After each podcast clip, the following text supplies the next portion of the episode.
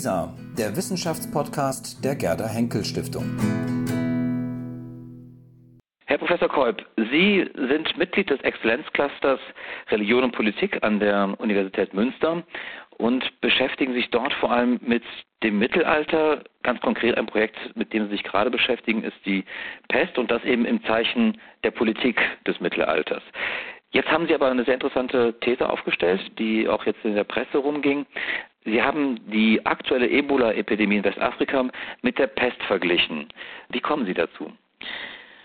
Das ist natürlich immer schwierig für einen Medivisten Gegenwartsdiagnose zu machen. Das ist nicht unser Kerngeschäft und vielleicht auch nicht unsere Expertise. Trotzdem passiert es natürlich, wenn man über seinen Quellen brütet, dass man dann vielleicht ganz unversehens und als wir das Projekt angefangen haben, sicher nicht geplant, auf einmal auf aktuelle Zusammenhänge aufmerksam wird und auch auf aktuelle Kritik aufmerksam wird, die sich in bestimmter Weise im eigenen Material widerspiegelt. Und eine Kritik, die ich tatsächlich auch gerne selber formuliere, ist, dass wir im Moment einen Umgang mit einer solchen solchen Gefahr haben, die sich doch vom Mittelalterlichen unterscheidet und nicht unbedingt eine klügere Art des Umgangs darstellt, nämlich die Vorstellung, dass ein solches Geschehen höhere Gewalt sei, soweit so mittelalterlich könnte man sagen, aber weil das höhere Gewalt sei, das nicht in den Bereich der Politik, der politischen Repräsentanz unserer Bundesrepublik etwa fällt, sondern eine Expertenangelegenheit sei. Und das hat in der Tat fatale Konsequenzen in der Gegenwart.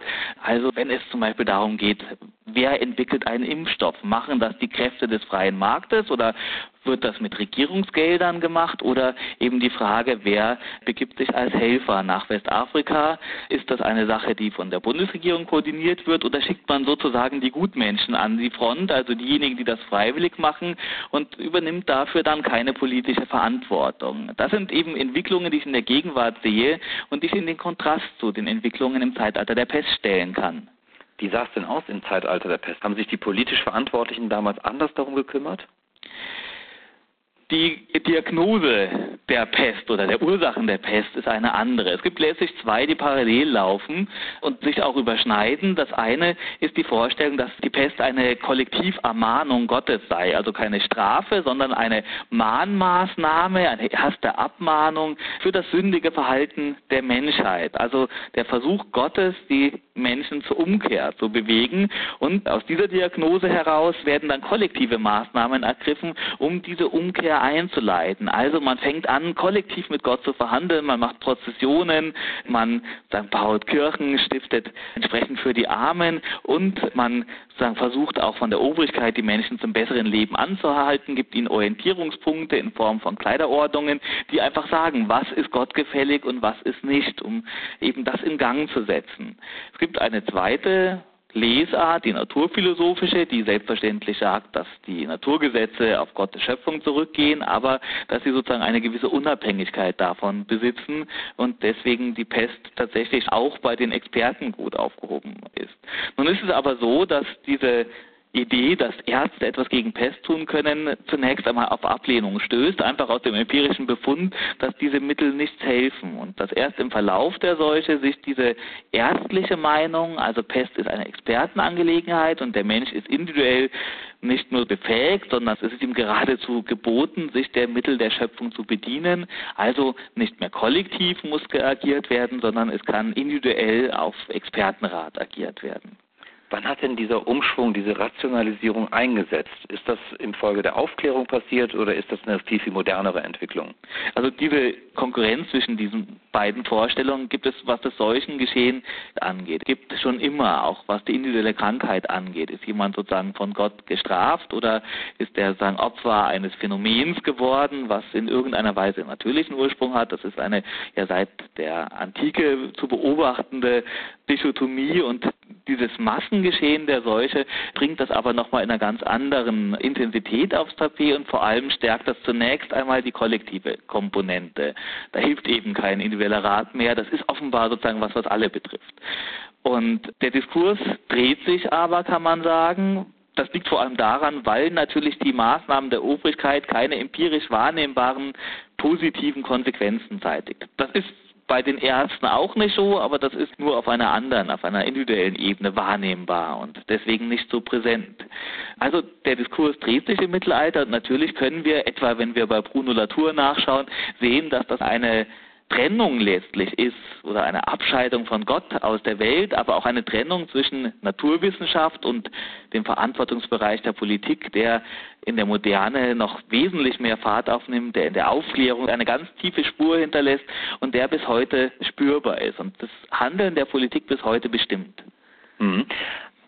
Aber ich beharre nochmal, wann hat denn sozusagen sich der andere Diskurs, also dieser rationale Diskurs, der individuelle Diskurs, dass Experten die Sache in die Hand nehmen und sich der Sache annehmen und sie möglicherweise auch lösen können, wann hat er sich durchgesetzt? Ja, Sie wissen, das ist immer eine schwierige Frage bei Diskursen. Diskurse sind ja sozusagen eher strukturierte Prozesse, die nicht einen Anfang und ein Ende haben, sondern eher Phasen der Stärke und vielleicht dann eben auch Phasen, in der Wahrheitsdefinition sich wiederum verschiebt.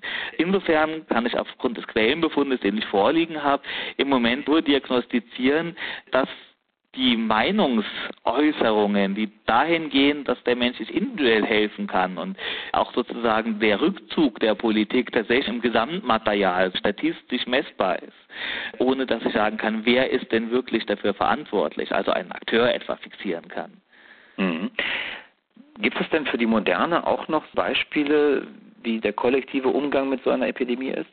Also natürlich ist es uns nicht gelungen, diese Trennung tatsächlich insgesamt zu fixieren und durchzuhalten. Die Reinigungsarbeit, würde Bruno Latour wieder sagen, ist keine perfekte gewesen, sondern, und das sehe ich tatsächlich als eine sehr positive Entwicklung natürlich, mehren sich jetzt die Appelle an eine Weltgemeinschaft, also an ein Kollektiv, das mit dem Problem umgehen kann und diese Meldungen, die man vielleicht zu Beginn der Debatte doch eher in den Bereich der Lippenbekenntnisse hätte schieben können, fallen zunehmend auf fruchtbaren Boden, also fangen an, die Menschen zu bewegen und zum Handeln zu veranlassen.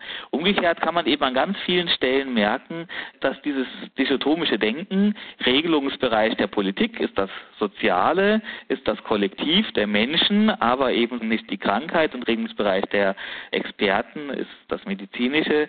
Wir können an ganz vielen Stellen merken, dass sich das zunächst einmal als das leitende Paradigma gezeigt hat. Also ein Beispiel ist eben die Entwicklung eines Impfstoffs, die man, obwohl es staatlich finanziert, präklinisch erfolgreiche Experimente gab, obwohl man den Ansatz entwickelt hat, gesagt hat, das schieben wir in den Bereich des freien Marktes.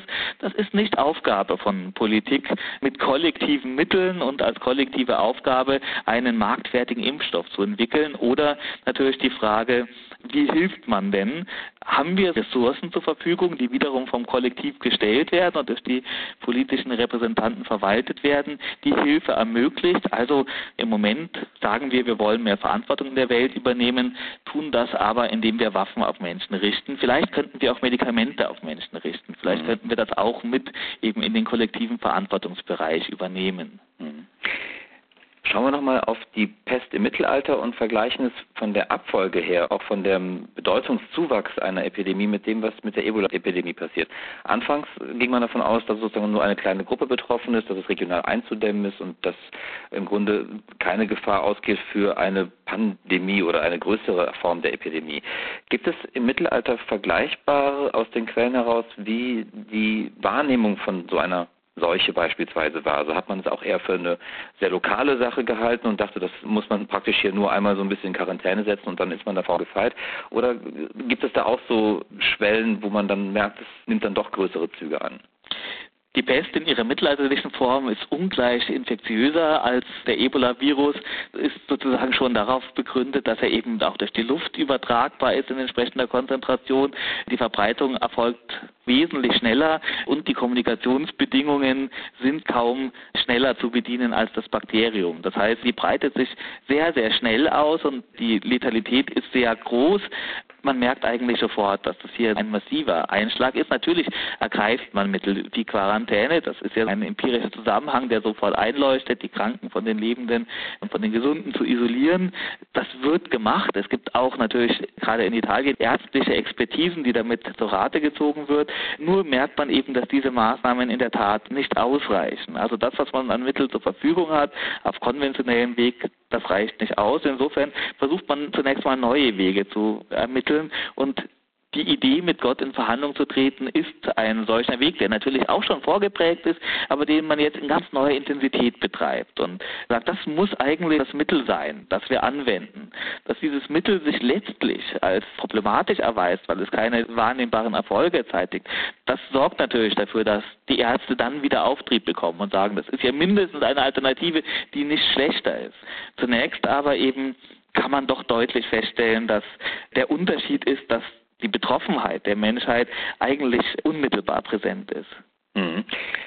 Was schreiben die Zeitgenossen über so eine Seuche wie die Pest? Wie wird sie wahrgenommen? Wird sie auch als eine Bedrohung wahrgenommen, wie heute die Ebola-Epidemie wahrgenommen wird? Also gibt es da auch Katastrophenszenarien, die aufgemalt werden? Also der Pest geht die Angst unmittelbar voraus.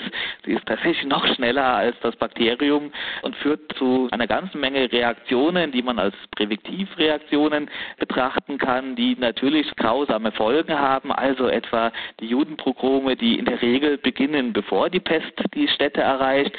Man versucht eben potenzielle Angriffspunkte für Gottes Zorn da auszumerzen. Das sind Phänomene, die man hat, genauso wie man in der Beschreibung der Zeitgenossen doch massiv beschildert bekommt, wie soziale Strukturen zerbrechen, wie auch gesellschaftliche Grundwerte aufgegeben werden. Bei Giovanni Boccaccio lesen wir etwa, dass sich um einen Kranken nicht mehr gekümmert würde als heutzutage um eine Ziege, also aus dem leichten Rückblick heraus sagt man, das zerbricht alles. Was ich als Medivist vielleicht auch als positive Botschaft verkünden kann, ist, dass diese Szenarien jedenfalls grosso modo nicht eintreten. Es gelingt uns als Gesellschaft letztlich trotz dieses Seuchenzuges die Grundwerte Krankenpflege, Fürsorge, sich an die Menschen hinwenden, nicht zu verlieren, sondern die erweisen sich letztlich als dominant. Und sie erweisen sich im Übrigen auch in der Moderne als dominant gegenüber dem naturwissenschaftlichen Diskurs. Wir könnten, das müssten wir eigentlich auf der modernen epidemiologischen Grundlage machen, wir könnten sagen, das Beste ist, die Kranken zu isolieren und gar nicht zu ihnen zu gehen höchstens mit dem Roboterarm zu behandeln. Wir haben jetzt ja gerade wieder mehrere Fälle, wo sich eben gerade Helfer angesteckt haben, Ärzte, die in Afrika waren, Krankenschwester, die solche Helfer gepflegt haben. Also vernünftig im rein technisch rationalen Sinne wäre nicht zu den Kranken zu gehen, aber offenbar hat hier die kulturelle Prägung unserer Gesellschaft über das Christentum, aber das ist ja im Islam etwa ganz ähnlich, nämlich zu den Kranken zu gehen, sich um sie zu kümmern, dann doch die Stürme der Zeit überstanden. Also alle Krisenszenarien, die die Autoren in der unmittelbaren Pestzeit aufzeichnen, sind nicht eingetreten. Wie ist es zu erklären, dass sich solche Werte, die Sie gerade so eindrücklich beschrieben haben, dass die sich halten, obwohl um diese Werte herum, also die reale Existenz, der Gesellschaftsaufbau von so einer Epidemie doch extrem getroffen wird und möglicherweise auch zerstört wird. Wieso sind die so haltbar? Jetzt könnte ich pauschal sagen, dass der Geist hier über die Materie siegt, obwohl ich diese Dichotomie gar nicht unbedingt aufmachen möchte. Aber es ist eben in der Tat so, dass es einen Unterschied gibt zwischen dem, was man im Moment der Krise vielleicht auch aus Hilflosigkeit praktiziert und was man tatsächlich für richtig und falsch hält, was also, wir hatten vorher vom Diskurs geredet und seiner Zähigkeit kann man sagen, was man generell als wahr und falsch definiert. Und offenbar stecken Überlegungen dahinter, die etwa in der christlichen Religion, mit solchen Quellen habe ich in meinem Forschungsgebiet zu tun, tief verankert sind und einen hohen Wahrheitsanspruch besitzen. Und das ist eben tatsächlich das Gebot der Nächstenliebe, das ist das Gebot, sich um andere Menschen zu kümmern.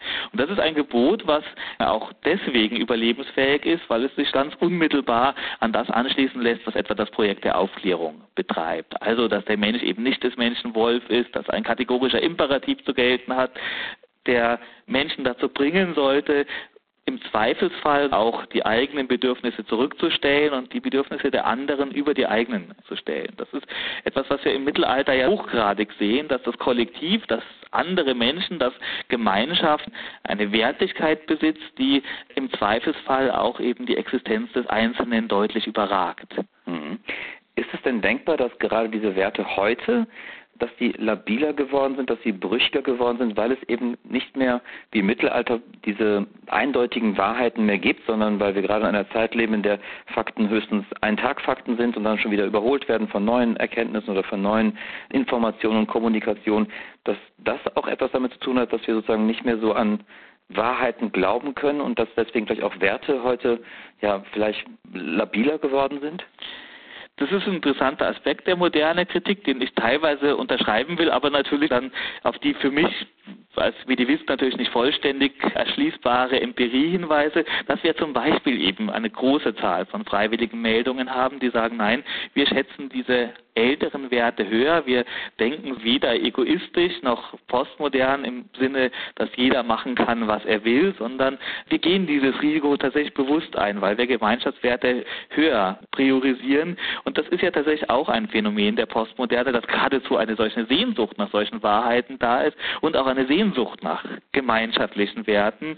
Und ich finde das tatsächlich jetzt in diesem konkreten Fall eine sehr positive Entwicklung, dass wir eben an den Zahlen der Freiwilligen merken können, dass immer noch eine große Rolle spielt und dass die Postmoderne eben kein Projekt ist, das zur Auflösung von menschlichen Bindungen führen kann, sondern ganz im Gegenteil, da auch das Potenzial drin ist, dass man sich wieder vereint und dass man eben zu gemeinsamen Lösungen und Rationalitäten, die jenseits des rein technischen liegen, kommen kann.